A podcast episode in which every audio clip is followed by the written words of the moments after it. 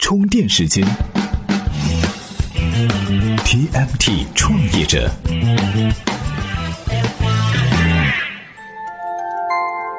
专属于创业者的行动智慧和商业参考。欢迎收听在喜马拉雅 FM 独家播出的 TMT 创业者频道。这前几天哈看到一条新闻，觉得挺有意思的，分享给大伙儿哈。说有一家公司呢财大气粗，百分之百收购了另一家公司的股权。那为了方便叙述呢，咱们就说成是 A 公司收购了 B 公司的全部股权哈。估计呢是这两家公司业务上有些联系，为了避免关联交易的嫌疑呢，A 公司决定了，即使是我买了 B 公司，但是股东不能直接是我呀，我得找两个人代表我一下。于是呢，这 A 公司啊找了一家其他公司，暂且啊把它叫做 C 公司，又找了一个人，姑且呢叫做自然人 D。A 大概是觉得 C 和 D 和自己关系好，比较靠得住，于是呢，让 C 公司和自然人 D 分别持有了 B 公司百分之三十三和百分之六十七的股权，并且签订了股权代持协议。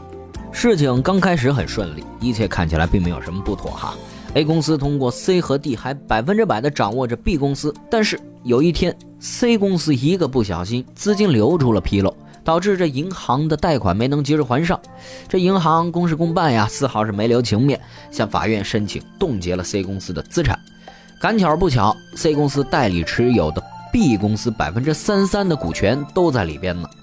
这 C 公司啊也算是有情分，我倒霉不要紧，但是代持的那百分之三十三的股份是 A 公司的呀，这下打进去了，我对不起 A 呀。于是这 C 呢起诉到了法院，说我这儿有股权代持协议，你看。这百分之三十三呢，确实不是我的，是我代持的 A 公司的股权，实际出资人呢是 A 公司。你们冻结我的东西没关系，但是这部分股权你们要把它解冻，还给 A 公司。C 公司这番话哈，听着呢说的好像确实有点道理，但是呢，这法院呢最终呢也承认了股权代持协议是有效合同，但是仍然判决驳回 C 公司的诉讼请求，那部分股权最终是没回到 A 公司，赔偿给了银行。在这个案子里哈，最倒霉的呢要数 A 公司了。真金白银出资购买的股权，因为股权代持的一颠一倒，却反而是被银行给收走了。而且这结果还是法院判的，你说这找谁说理去？听到这儿呢，很多人就在想了，为什么会出现这样的结果呢？嗯，今天呢，我们就来聊一聊股权代持这回事儿，希望对您理解这件事情能够有所帮助。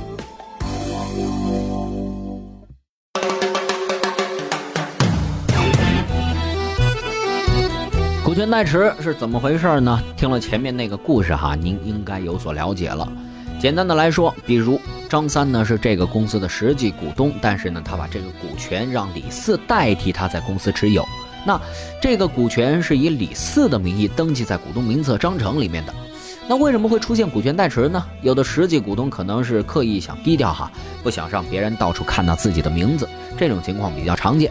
还有呢，就是实际的股东满足不了法律对公司股东资格的一些要求，所以说啊，他就只能找一个合适的人来代他持有。比方说，有的公司所做的业务，他对外资是有限制的，不允许外资进来。这个时候，如果一个外籍身份的人实在是想投这家公司，那他只能是找人带他去持股了。当然啊，咱们这只是举个例证，具体这样做还存在法律方面的一些风险。这股权代持呢，最有争议的地方，或者说最让人担心的麻筋儿的地方呢，就是法律到底支不支持股权代持？我们前面那条新闻，最后法院呢也是把代持的股份给了银行。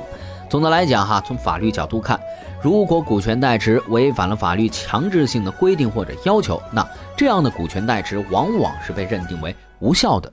如果没有违反法律规定，是基于自身考虑出发的安排，这样的股权代持呢，法律往往是认可的。仿效咱们前面举的这个例子，如果一个国外投资人想投一家国内不允许外资介入的公司，于是呢找了国内的人或者机构帮他代持股份，那这种行为哈极有可能违反法律法规的一些强制性规定。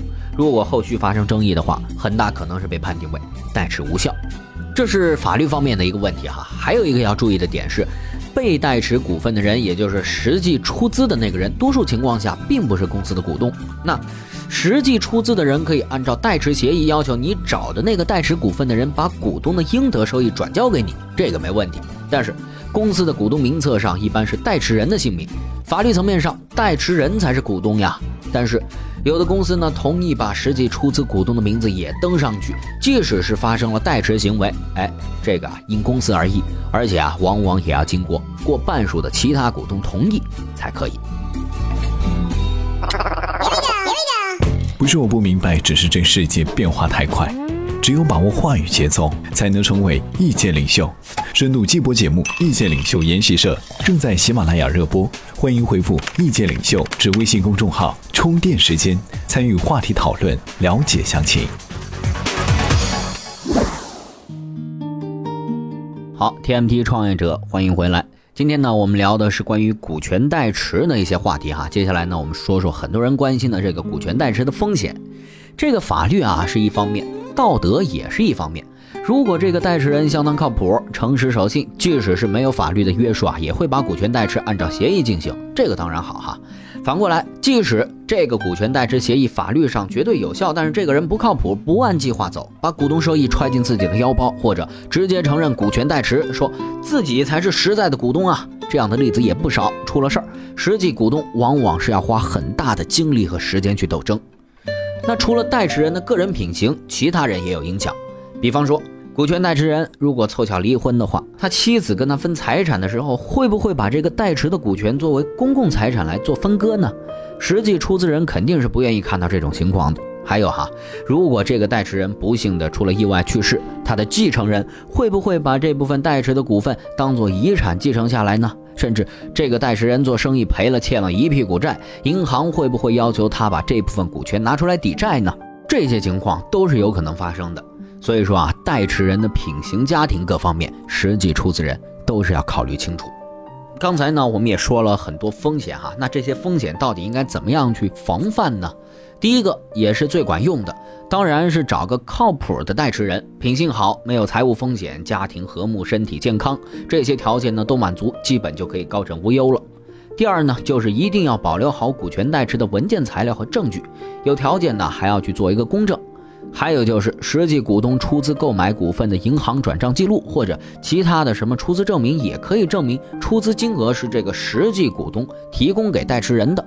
最后一点哈，就是在协议上明确写明，这个代持的股权排除在名义股东的个人财产之外，也就是不属于代持人的个人财产。这样的话，代持人的配偶也好，继承人也好，债权人也好，就没有权利对这些股份主张任何东西了。